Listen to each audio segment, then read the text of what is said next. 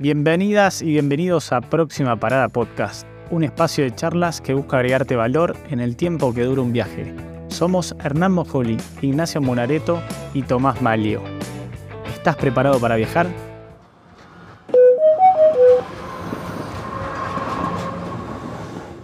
Hoy viajamos junto con el Consulado General y Centro de Promoción en Barcelona.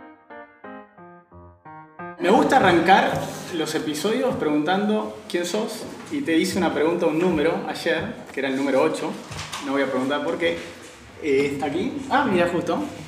Y ¿Ves que es importante el 8? Te dije, es importante el 8. Darío de testigo. Eh, te voy a sumar una pregunta más a quién sos, bien corto. Eh, si pudieras, ¿qué cambiarías en el mundo actual? Mm. Difícil. Lo que yo cambiaría, lo que yo cambiaría quizá tiene que ver con las relaciones interpersonales, con, la, con el, el, respeto, el respeto que no, y la empatía ¿no? que debemos tener. Quisiera que hubiera más, simplemente. No es que lo cambiaría, pero lo aumentaría. ¿Te vale? Me encanta, me encanta. Hoy, hoy me estaba bañando y estaba pensando qué contestaría yo. Y no, iba alineado y dije, quitar la maldad, porque siento como que hay mucha maldad alrededor, ¿no? Y, es medio feo. O sea, constantemente estamos viendo y tratando de mitigar un poco la maldad. ¿Y quién, quién es Gina Arán, para los que no, conocen, una mujer tan influyente? Pues esta pregunta es muy difícil. A veces no sé, no sé, quién soy. Un día soy uno, un día soy otra.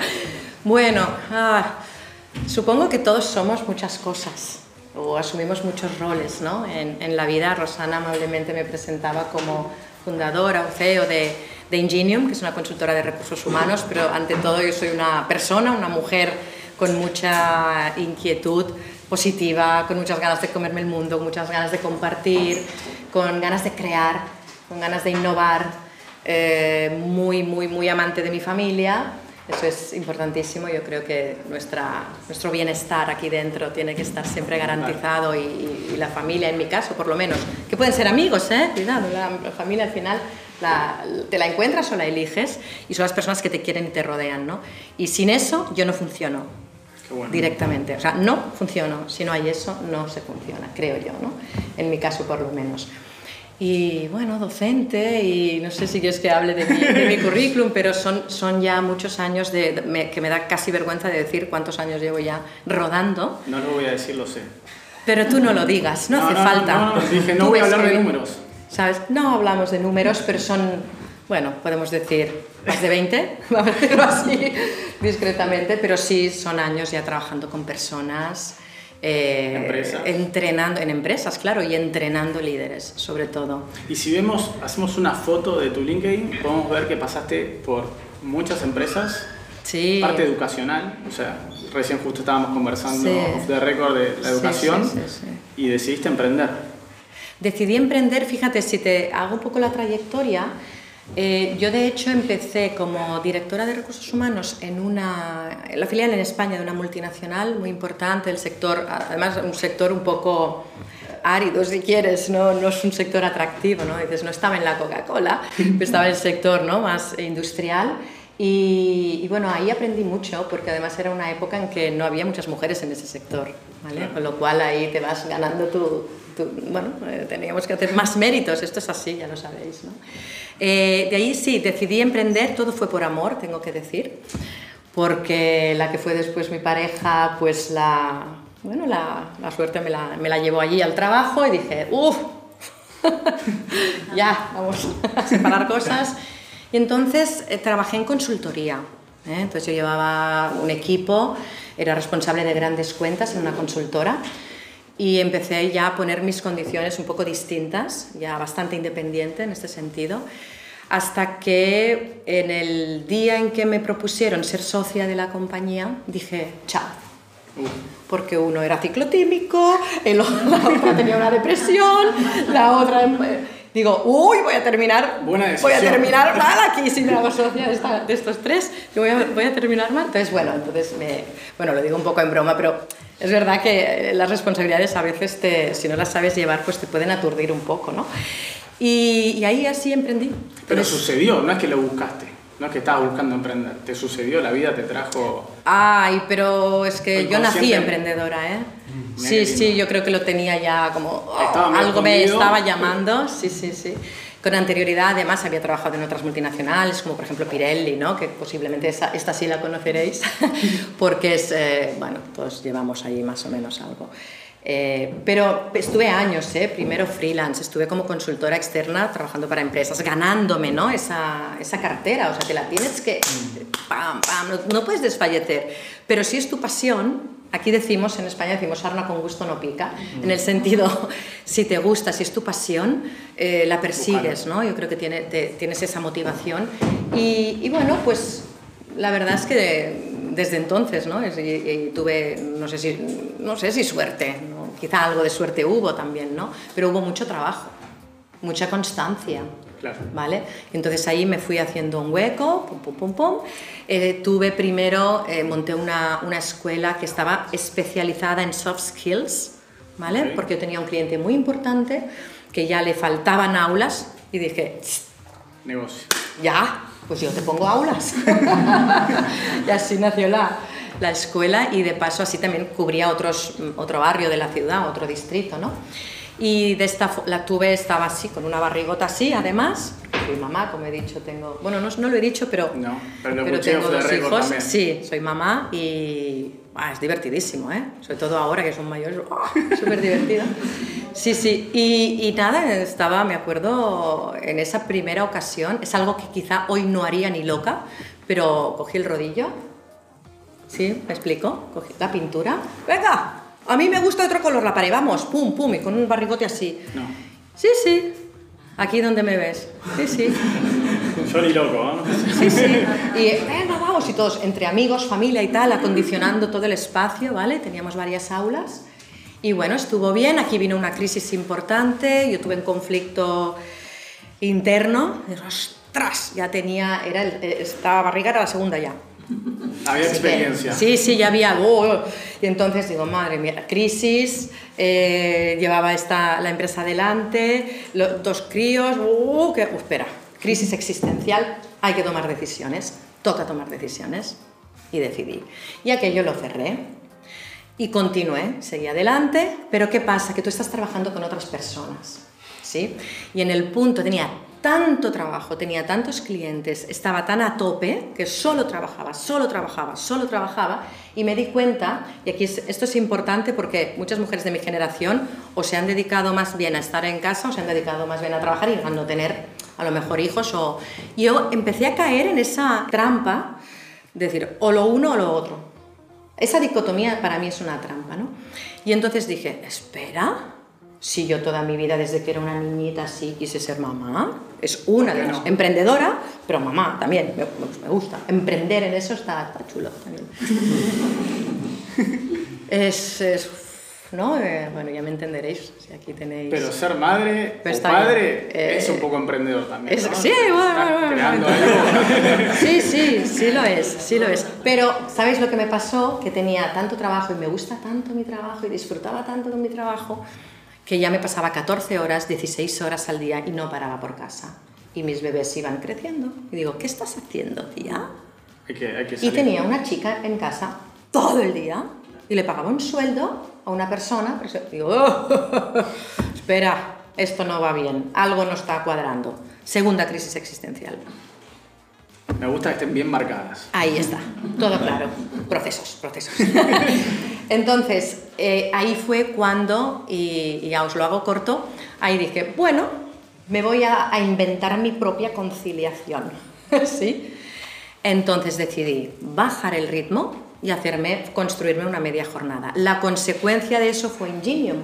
Así que Ingenium es como un accidente, porque lo que sucedió es que como te tengo delante y podemos ser colegas o podemos tener... ¿Dónde está tu pareja? ¿Dónde, está? ¿Dónde estás?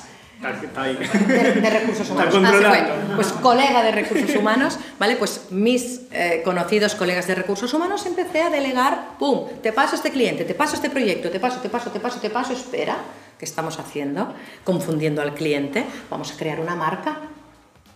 Y esa marca está funcionando desde hace 13 años, non-stop, sin actividad comercial. Wow, wow, tremendo. boca a boca o boca a oreja, como quieras llamar. Indirectamente la gente... ¿Y cómo? ¿Por qué unieron talento e innovación? O sea, ¿cómo se les ocurrió unir esas dos palabras? Bueno, la innovación es algo transversal. Es, la innovación es una actitud, es algo que debemos eh, tener presente siempre. O sea, no puedes quedarte en los laureles, ¿no? O sea, ¿qué más podemos, o al menos quizás es una cosa que viene en el ADN, ¿eh? Hay gente que se acomoda y que ya le va bien. Si las cosas van bien, no las toques. Pero ¿sabes qué pasa? Que en la vida te vienen cambios, te vienen tsunamis, te vienen pandemias. Ni hablar. No hablemos pandemia. ¿Eh? No hablemos del pandemia. Ah, entonces, tienes que estar siempre con esa actitud de innovar, de aportar algo nuevo. Estamos avanzando como sociedad, estamos progresando como empresas, por tanto hay que adaptarse a los nuevos tiempos. Siempre van a venir nuevos tiempos distintos y muchas veces no los podemos prever. Y de hecho en recursos humanos, una de las cosas que siempre, eh, siempre lo explico y, me repito, pero eh, como trabajo con equipos de alto rendimiento, siempre digo, es que los equipos no se trata de que se adapten al, futuro o que prevean el futuro, sino de que se adapten a un futuro que no se puede prever. Y esos son los equipos de alto rendimiento. Me dejaste pensando en eso, pero quiero preguntarte, ¿qué es el talento para vos? Mm, esa es una buena pregunta. Viene, talento viene del latín talentum, y Está en educación, se dieron cuenta, ¿no? No, bueno, a mí, yo como estudié en el liceo italiano, aquí en Barcelona, estuve, se llama liceo científico, o sea, científico, pero es el único que hay, con lo cual hacen un mix. Y estudié mis cuatro años de latín. bueno, estudié latín. Tenías tiempo, no sé en qué momento, pero...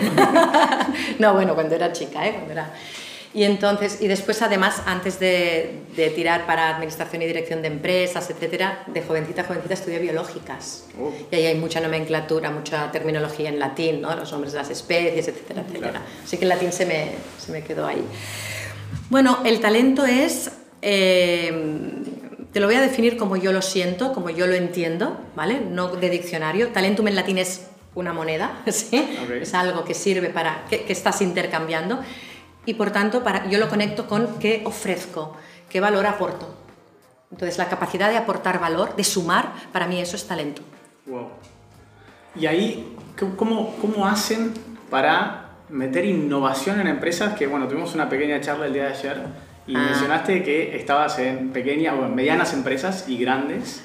Grandes sobre todo, sí. ¿Cómo hacen para entrar y cambiar un mindset que por ahí es complejo? Eh, te hace una pregunta muy compleja. Pero ¿cómo hacen para transformar, digamos, 360 grados casi, una empresa que por ahí tiene un mindset que no está Con bien? Cuidado y paciencia. ¿Te ha gustado? no, aquí hay una, hay una...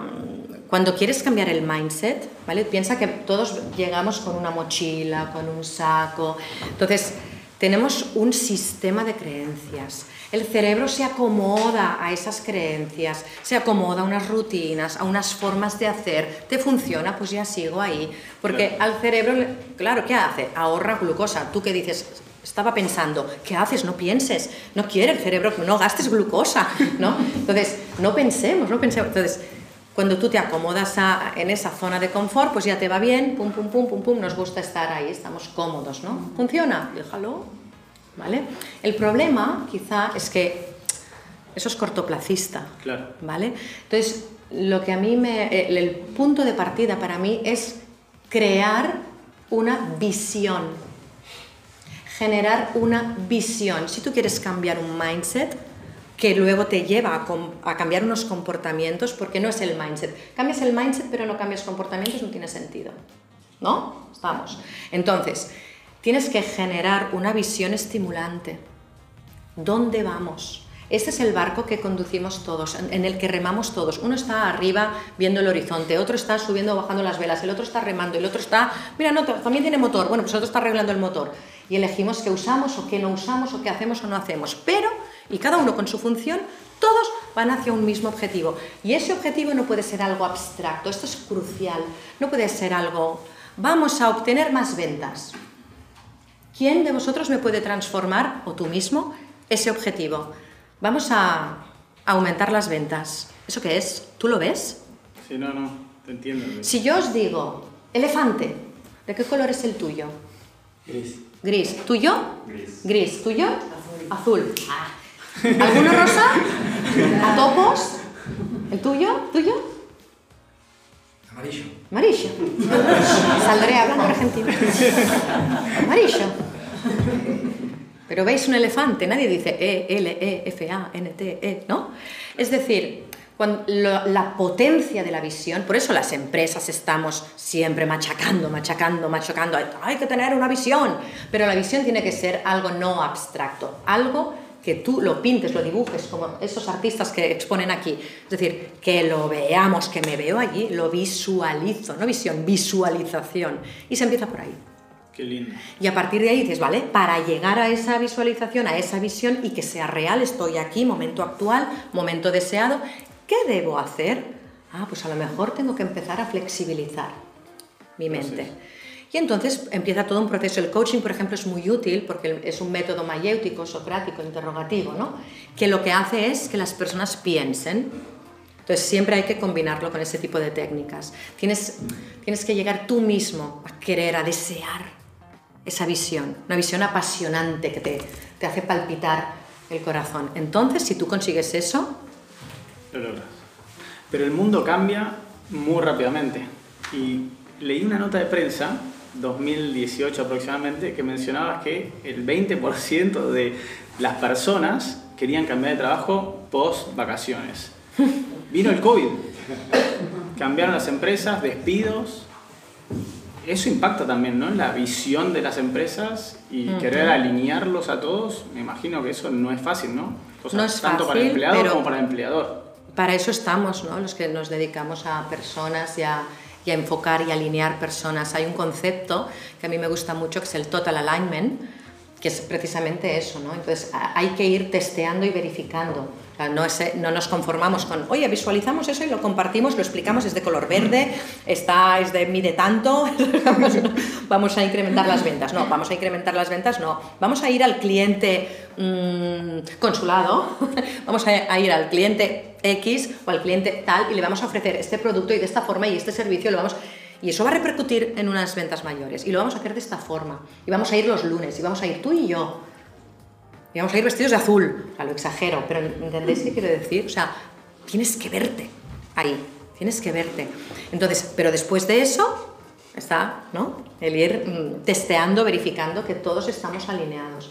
Porque es muy normal que por personalidad, por mm, hábitos, ¿no? por cómo hemos sido educados también, las rutinas que tenemos, luego unos se vayan ¿no? desviando de, esa, de ese camino que nos lleva a la visión. Entonces es cuando el barco empieza a hacer así, Tambalear. a tambalear, porque unos reman así y los otros asá. "Ué, ¿qué pasa? Por eso está el liderazgo. ¿Para qué sirve el liderazgo? Ya te lo he contestado. Me sacó una pregunta. Me la ibas a preguntar, ¿no? Me la iba a contar. Claro, ya te he contestado. Es que quería saber qué era. Claro, es que hay que anticiparse, Y, y quiero, hay que estar preparada. quiero meterme es del no- otro lado ahora. O sea, del lado empleado, empleada, escribiste un libro y te posicionaste para ayudar un poco a las personas a una entrevista laboral. Ay, ¿sabes una cosa de ese libro? No me lo tires abajo. Te lo estoy vendiendo. Ese libro está escrito para los dos lados. Mira. Ah, mira. Alguien quiere hacer entrevistas, que se lea el libro. Alguien quiere someterse a una entrevista, que se lea el libro. Pero es un lo- momento muy Es un libro de complejo. comunicación. Es un momento, te metiste en un terreno ¿Qué? complejísimo, ¿no? O sea, donde creo de los dos lados, bueno, yo lo vivo bastante en casa porque está del otro lado que se entrevista, Ah. pero cuando uno está del otro lado, o sea, que lo están entrevistando, a veces es complejo, ¿no? Y como que la preparación es todo. ¿Cómo decidiste? ¿La preparación de la en entrevista? eso? Sí. Para preparar una entrevista como candidato, ¿eh? ¿Me preguntas? sí. O candidata. Tienes que conocerte muy bien. ¿vale? Hemos hecho incluso cursos en la universidad sobre eso, ¿eh? a raíz del libro, etc. conocerse muy bien es lo primero y eso incluye saber qué quieres, no solamente cuáles son tus talentos, qué puedes aportar o cuáles son tus flaquezas, si me dejas decirlo así, ¿no? o, o áreas de mejora, porque ahí debes incidir y debes, debes, debes, debes prepararte. Que ojo, las áreas de mejora lo son siempre en relación a algo.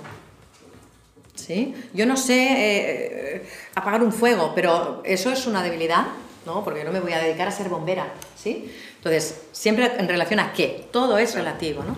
Pero bueno, en cualquier caso, preparar muy bien qué, qué competencias tienes tú, eh, ya no solamente a nivel técnico, sino cuáles son tus habilidades, por ejemplo, relacionales, que hoy día buscamos como locos, ¿no? esa capacidad de encajar, esa capacidad de, de tener iniciativa, de ser proactivo, de no tener miedo a equivocarte.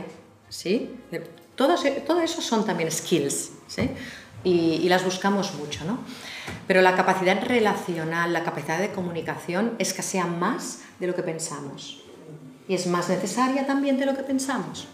¿Vale? En mi opinión. Sí, sí, sí. Entonces hay preparación y luego hay la parte de performance. Claro. ¿Vale? Vamos a poner comillas. La parte de performance, ¿qué significa? Tú ya sabes quién eres y qué puedes aportar. Ok, ¿de qué depende esta performance? ¿Cómo lo vas a comunicar? ¿Cómo lo vas a explicar? Eso depende muchísimo de un análisis, otro análisis que debes hacer, que es quién tienes delante. Quién es la empresa y quién es la persona, si puedes, que te entrevista en concreto. Así como tú has hecho los deberes y te has ido a, artículos del 2018, bueno, pues, o de no, sé cuándo. Y, estaba escuchándote y una vez mencionaste, lo importante no es lo que sabemos, sino lo que deseamos. Y me gustó mucho esa línea. No es lo que sabes, es lo que parece que sabes, ¿no? Sí. Esto es como la mujer del César, ¿verdad? ¿Sabéis, no? Sí, sí. Que no solo tenía que ser honesta, sino también parecerlo, ¿no?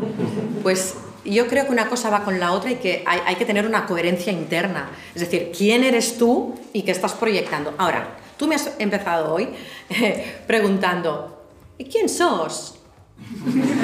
Y digo, pues no sé, ¿y ahora qué le digo? ¿Desde dónde? ¿De qué perspectiva? No, pero e, esa es una muy buena, una muy buena pregunta para hacerse casi cada día o los fines de semana, reflexionar sobre quién sos. Entonces, quiénes somos, qué podemos aportar, eso lo tenemos que poder responder siempre en congruencia ¿sí? con qué está, qué está necesitando la empresa. Pero no, no es una cuestión de hacer un acting, ¿eh? es una cuestión de no voy a explicar que yo sé manejar una manguera, no voy a explicar eso, voy a explicar de todo lo que yo soy y sé que le interesa esa parte. Esto es como los puzzles, hay que hacer matching, punto.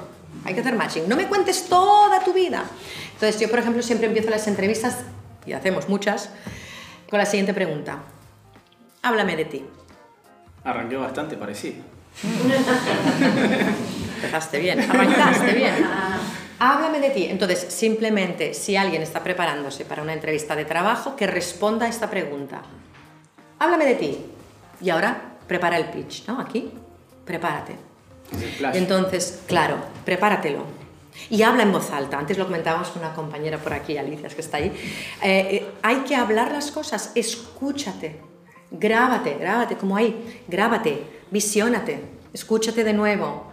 Eso es lo que tú estarías esperando escuchar de un candidato o una candidata si estuvieras en el otro lado. Me has preguntando qué, hay que cambiar, número 8.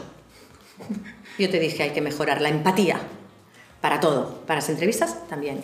Empatiza con quién tienes delante. ¿Sí? Qué bueno. ¿Quieres que te dé una clave? A ver. Que está en, está en gratis. A ver. La fórmula mágica de las, eh, de las entrevistas para que te contraten, yo siempre digo que son tres As, ¿no? Si estas tres As balancean correctamente en, el, en los puntos que deben, el puesto es tuyo, ¿sí? Ahora, balancean en el como deben o no, ¿no? O sea, el balance, ¿no? Acá suena el tambor. Tra, ta, ta, ta, ta.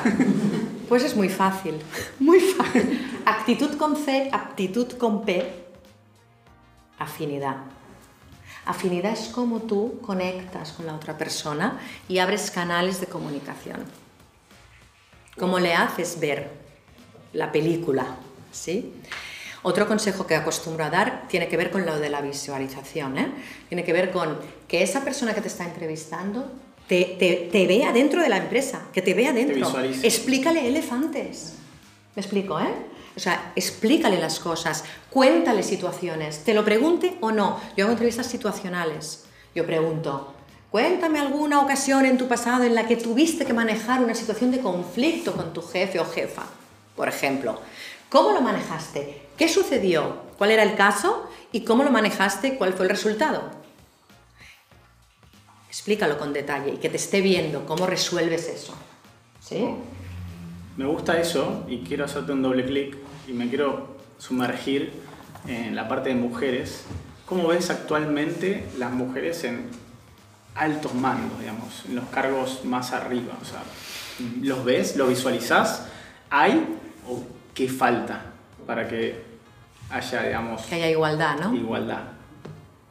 Aquí hay varios, varios matices, ¿no? Quizá que se, se podrían hacer, porque un tema es el todo lo que son competencias femeninas, entre comillas, o masculinas, que aquí si saco ¿eh? de mi, lado neurociencia, pues vamos a discrepar un ratito. Eh, pero si nos referimos a la igualdad como un derecho, ¿no? Como que hombres y mujeres tenemos los mismos derechos, pero podemos demostrar los mismos méritos. Bueno, voy a sacar la neurociencia. que no tenemos los cerebros distintos, lo que pasa es que con seis años ya nos hemos comido todos los estereotipos. ¡Chas! Ya. Pero no es más diferente, nuestros cerebros no son más diferentes que nuestros hígados. Vale, ya lo he dicho.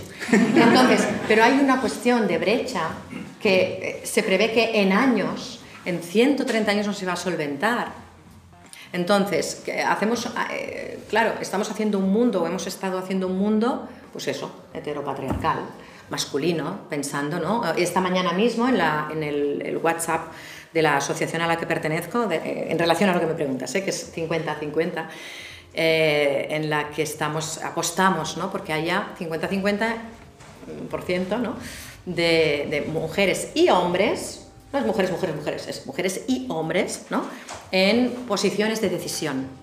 Porque tienen que ser, ayer lo comentábamos en la previa, ¿no? charlamos un poco, tenemos que, tenemos que tener visibilidad. Tiene que haber mujeres líderes, tiene que haber mujeres eh, en, consejos de administración, tiene que haber mujeres científicas. ¿sí? Entonces, eso es algo, una labor importante, pero vamos a tardar mucho porque seguimos teniendo mm, insertado aquí un, mindset, como decías tú antes, una forma de pensar siempre en masculino. Y en el WhatsApp, por ejemplo, eh, esta anécdota ¿no? que iba a contar, han pasado un artículo que tenía que ver con un estudio sobre la felicidad. Y si la felicidad es innata o si no es innata, y qué nos hace felices y qué no nos hace felices. Y cuando ves la muestra, dices, ay, pero esto. ¿Y, quiénes eran? eran? ¿Eran hombres? Entonces, es como, ¿no? Entonces, claro, eh, eh, está, se ha ido haciendo todo como a medida más de, de los hombres, ha sido así, de, ¿Cómo, ¿Cómo se puede, a mí siempre me gusta hablar de cómo se puede hacer que eso cambie? Porque es difícil, o sea, por ahí va a sonar raro, voy a decir, pero siento que hay que construir, ¿no? Y a mí, yo, bueno, en casa, eh, bueno, novia eh, sabe de recursos humanos y siempre le pregunto, eh, porque obviamente me cuesta, porque por lo que mencionabas antes, o sea, me cuesta escuchar que una empresa para el 2024 tiene que tener el, 50, el 70% de mujeres ah. líderes y digo, wow, ¿por qué? O sea, y, y, me cuesta, pero después digo, bueno, hagámoslo. Pero ¿cómo podemos hacer de que no nos separemos, sino se entiende que nos unamos? Es que esto va de todos. Uy, te puedo decir muchas cosas aquí, pero no sé si tengo tiempo, ¿eh? Quiero escuchar algunas. Bueno, número uno. Yo, aunque no soy de... Eh, es una opinión súper racional, no es de corazón, porque yo soy de recursos humanos y somos meritocráticas. Pero con este tema, cuota. La Unión Europea se ha pasado 10 años para conseguir que hubiera un 40% de mujeres en los consejos de administración de grandes empresas. ¿Para qué te tiras 10 años para conseguir un 40? Vete al 50 directa. ¿No? Sí, sí, no tiene sentido. 10 años ahí currando, pum, pum, machacando. Y venga, venga, venga, para que al final seamos un 40%. ¡Wow! Bueno, este tipo de cosas tienen sentido, o sea, no nos ayuda eso, ¿no? Pero en cualquier caso, yo si digo cuota, no es evidentemente porque intrínsecamente crea eso, sino porque pienso que a veces los cambios hay que ayudar un poco, porque si no vamos a tardar 130 años, 200 años en tener igualdad, igualdad de oportunidades, igualdad de, salarios, igualdad de, en, posiciones de dirección, como tú decías, ¿no? de decisión. Eh, o en el ámbito científico, por ejemplo, todo lo que son las STEM. ¿sí? Entonces, está siendo urgente, ¿eh? Está siendo urgente ya que haya un cambio. Por tanto, a veces tú pones una norma en una empresa o en casa, pones una norma y dices, ¡ay! Todo como gato panza arriba. Pero luego, ah, bueno, pues a lo mejor que se va acostumbrando y se va aclimatando. Y entonces a lo mejor cambia el mindset porque se va normalizando ver mujeres. Totalmente. Y si tú lo normalizas, pues ya está. Hay una película de, creo que es La sonrisa de la Mona Lisa, si me confundo, perdónenme, que trata un poco de cambiar eso, ¿no? Que las mujeres de antes estaban, estaban empezando a estudiar y de repente pum, se quedaban en la casa porque eran madres y, se, y ahí hay fotos que están planchando. Me acuerdo que hay una foto que está fumando y planchando en casa y, y digo, eso, o sea, esa imagen eh, No, no, claro, es que esa imagen no debería. Lo que pasa es que hemos hecho una cosa mal nosotras, porque ah, ya te digo que fue una crisis existencial que yo tuve y dije, eh, eh, eh, frena, tía, frena. Porque lo que hacemos es trabajar doble. ¡Vamos al mundo laboral! Ah, pero quiero ser mamá. Perdona. ¿Y tu papá? Totalmente. Y ahora os digo otro apunte. Ahora lo voy a, voy. Una cosita os digo. Aquí hay que tener hijos. Estamos muy mal de ese tema. Hay poco stock. Entonces, necesitamos descendencia, a ponerse las pilas. Ahora bien, O, sea, pero para que eso sea posible, nos ha tocado a nosotras. Bueno, ahora hay cosas raras por ahí, he visto, ¿eh? Algún señor ahí. Pero bueno, de momento, bueno, y también he visto que todo artificial. De momento, de momento, ¿vale? Nos toca. Nos toca llevarlos, nos toca fabricarlos, ¿vale? Vale, pero es de todos, ¿no? ¿Y, ¿Y por qué tenemos que tener hijos? ¿Quién te va a pagar la pensión? Soy muy práctica. Entonces, ¿quién va a pagar la, sociedad en la que queremos vivir? ¿Quién va a pagar nuestras pensiones? ¿Quién va, la pensión no es una cosa, una hucha que se queda ahí, tú estás cotizando y se va quedando ahí guardadito, ¿eh? No, no, no, no, no. Tú estás cotizando y estás pagando a ese señor que está, o señora que están jubilados, ¿no? Estás pagando pensiones, estamos todos ahora mismo en activo, cotizando, pagando, entre otras miles de cosas, pensiones, ¿vale? si queréis pensión, tener hijos. Ahora bien, ¿en qué condición la responsabilidad recae sobre nosotras? No señores y no señoras. Sobre todo, no señoras. A ver si nos queda esto aquí grabadito, porque asumimos esa responsabilidad. ¿eh? Ya lo hago yo, porque tengo un instinto maternal, ¿verdad? Un instinto que me lo pusieron aquí a los seis años. Tengo un instinto pues el instinto nos está costando mucho estrés. Hace poco, en la asociación que también vicepresido, junto con un señor que está por ahí también, somos dos vicepresidentes, eh, y estábamos eh, teniendo una mesa redonda de debate con directores de recursos humanos, con emprendedoras, con, bueno, con psicólogas, ah, sobre el, el, efecto del multirol, de este multirol al que me estoy refiriendo, ¿no? que vamos asumiendo, asumiendo, asumiendo, asumiendo, que genera estrés ¿Y sabes lo que pasa con el estrés en la empresa? Productividad abajo. Totalmente. Entonces estamos en un círculo que no es, eh, que es vicioso, no es virtuoso. Debemos revertir el círculo para que sea virtuoso. Entonces debemos empezar a comprender todas y todos que esto de tener hijos va de todos. Y que hay que, y, claro, y las instituciones tienen, tienen que ayudar, no es que sea ayudar a las mujeres, es ayudar a, nivel parental, a todos. porque al final a todos hay que ayudar a que podamos compaginar todos y todas la vida laboral con la vida, y esto se encamina mucho con la vida personal y con la tenencia de, hijos, ¿no? y con hacer crecer hijos. Pero eso más allá ¿no? de tener hijos y de procrear, que lo digo un poco en broma, pero que también lo digo en serio. ¿eh? ¿Quién nos va a pagar las pensiones? Bueno, yo animo, animo. Además, es divertido hacerlos. A ver, ¿sí o no? divertido. Pero a ver, los, estados, los ¿eh? estados, los países también tienen que colaborar y ahora por salir una ley que le dan la misma cantidad de tiempo al hombre y a la mujer, que eso me parece que es grandioso. Porque pero, el hombre también quiere ¿Pero qué es antes, el cambio aquí o, o la ley? ¿Qué ha sido antes? La ley. ¿Verdad que es la ley? Sí. Cuota. Me dejó, me, me cayó. No, no, no, me gustó, me gustó. Antes es la ley. y ahora quiero ir a un tema, le voy a poner... ¿Escabroso? No.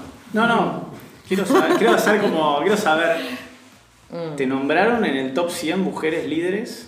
Sí. Quiero saber sí. el dato de color, nadie sabe. ¿Te enteraste? ¿Qué hiciste? Quiero saber ahí, ¿te emocionaste, saltaste, gritaste? No, bueno, ¿Ya yo- sabías? ¿Te sí, yo he sido candidata por dos años, o tres, no me acuerdo, a Mujeres Top 100 y, bueno, claro, es emocionante estar entre, además, personas que son, y mujeres que yo admiro con locura, ¿no? Y que han sido siempre referentes Claro. en mi vida. Así que, bueno, claro, pues una alegría que me nominaran, ¿no? Eso es, es Debe ser... Claro, te hinchas. Pero esto es como, te digo también, ¿eh? una cosa. cosa son los reconocimientos, también en la empresa tenemos premio a la diversidad, porque somos mujeres en, su mayoría en la empresa. Pero mm, yo te digo una cosa, cuando tú consigues una transformación derivada de un cambio, ¿no? la gestión del cambio en una empresa, esto que estás hablando, ¿no? o de innovación, eh, la satisfacción inmensa, pero inmensa, de que ves que realmente la gente, las personas han podido hacer esa transformación, que no es lo mismo que cambio. Claro. Ante un cambio, tú te transformas, ¿sí? Nos transformamos nosotros, nosotros no, no es que cambiemos, ¿no? Se produce un cambio que nos obliga a una transformación. Eso es lo que a mí me, me pone, Claro. Sí, sí, te lleva al estrellato. me pone. Y si tuvieses que recomendarle a una mujer que va a tener una entrevista laboral o quiere emprender, ¿qué le dirías? que tenga buenos aliados, que, tenga, que se prepare mucho, que se, que, se, que se forme mucho, que no, que no se quede en lo superficial, que de aquello que, eh, en lo que va a emprender, que sepa mucho, que sea su pasión y el no desfallecer. Y ahora se me acaba de ocurrir algo. Y a la, a la mujer que se encuentra en una situación Pero se lo diría a un compleja- hombre también. ya sé, ya sé. Pero a una mujer que se encuentra en una situación compleja laboralmente, ¿qué le recomendarías? ¿Compleja que es para ti compleja? Que haya discriminación, que no se la valore, que no se la escuche, que me parece que pasa mucho. Eh, es, es algo que parece muy raro, pero pasa más de lo común. Eso es un drama. Eso es un drama. Porque cuando, si hay una, una cultura de empresa, tú sabes que la cultura para una empresa es como la personalidad para un individuo, haciendo un paralelismo, ¿sí? Sí. Entonces, nuestra personalidad puede ir cambiando, sí, pero lo impulsas tú, ¿no? Ese cambio, en función de qué necesidades tienes. El, el mundo te, te plantea retos y tú vas, no tienes la misma personalidad que cuando tenías 10 años. El cerebro es plástico, por suerte, vamos cambiando y vamos evolucionando, nos adaptamos. Genial. Claro, en la empresa es un poco más complejo. O sea, la, la- la posibilidad de cambiar o la, la- la cuota de cambio en una empresa es, es como aquel elefante. Buah, buah, buah, Cuesta muchísimo más. ¿Quién impulsa el cambio? ¿Quién lo impulsa? No lo impulsa aquella que está ahí como discriminada, como dices tú. El cambio en una organización lo impulsan desde arriba, desde dirección. Si arriba hay un señor con un mindset y de paso una personalidad anticuada, más machista, Que no está eh, ahí es un drama. Porque un cambio cultural es lo que necesita una empresa de este tipo. Y una, una mujer que esté en estas circunstancias, yo le diría, sal corriendo. Porque el cambio cultural no lo va a impulsar ella. El cambio dentro de esa organización no lo va a poder impulsar esa persona, porque siempre parte de arriba. Cuando hacemos cambios, gestión del cambio, eh, o tienes a la dirección aliada contigo, o no vas a hacer nada, nada, nada. Uf, Digitalizar una transformación digital. O la dirección está hasta las trancas metida, o no hay transformación, ¿eh? No hay. me encantó. me encantó. La dirección tiene que ser tu aliada, es, es imprescindible. Pero ya no solamente para una consultora externa como soy ahora, sino siendo partícipe dentro de la organización, un departamento de recursos humanos debe tener el apoyo de la dirección, debe, deben ir de la mano. ¿Vale? Y es recursos humanos quien lleva adelante la innovación, porque la innovación significa crecimiento, significa formación, significa desarrollo, ¿vale? La gestión del cambio, la formación de líderes, todo eso se lleva desde recursos humanos. Las empresas hoy día tienen que estar sí o sí eh, people focus, o sea, es- es centradas en, en- personas. en personas. porque es lo único que diferencia a dos empresas. Y por tanto, es, las personas son lo único que realmente, en esencia, hace competitiva una empresa. ¿Y quién innova? La máquina. Innova la persona. Innova quien puede pensar.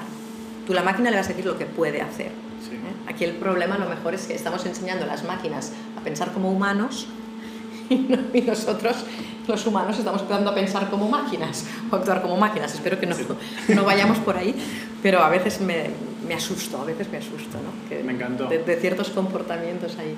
Pero eso es importante y se centraliza, claro. Recursos humanos, cuando yo empecé, wow, era el departamento hermano pequeño. No lo tomaba ni en cuenta.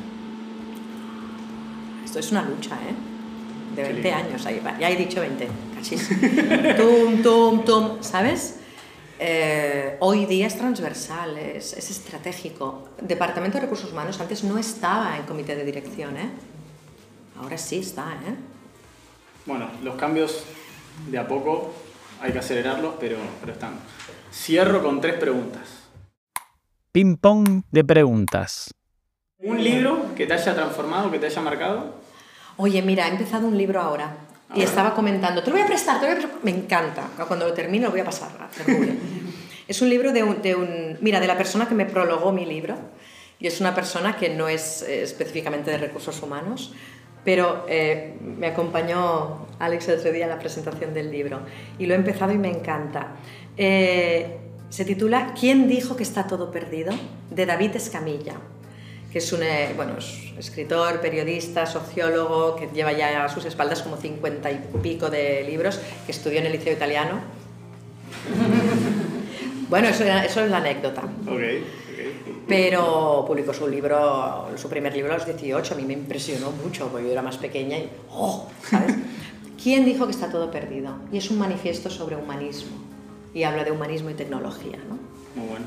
Y es un librito así que se lee. Además es muy, sí, es un ensayo muy ligero, se puede leer con gusto, ¿no? Y, rápidamente. Pues lo he empezado hace dos días, así que me gusta, disfrutándolo estoy. ¿Un sitio web que te aporte valor diariamente? La HBR. HBR. La Harvard Business Review. Ok, ¿y una aplicación que sueles usar? Que tengas, ahora tu teléfono cambió, me contaste, pero... ¡Ay! Se rompió mi teléfono, ahora estoy con una no sabemos. Pseudo teléfono. Ah, una aplicación que use todos los días. Que te sea útil. A mí me es muy útil LinkedIn, pero me es muy útil Spotify. Hoy se cayó. ¿Se cayó? Se cayó. Ah, es que con este pseudo teléfono no tengo. se cayó hoy. ¿Ah, se cayó? Se cayó. Se cayó. Se cayó. Escúchame una cosa, la música música es muy importante,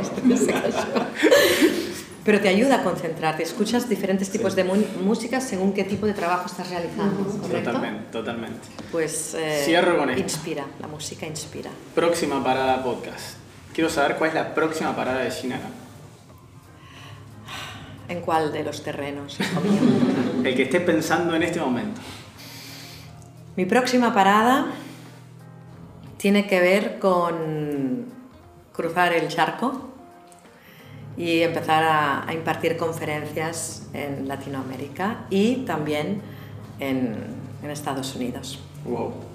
Sí, pero está todo ahí cocinándose. Ahí, preparándose en la cocina. Sí. Bueno, éxitos en eso. Y bueno, gracias. Gracias Gina. Un aplauso, por favor.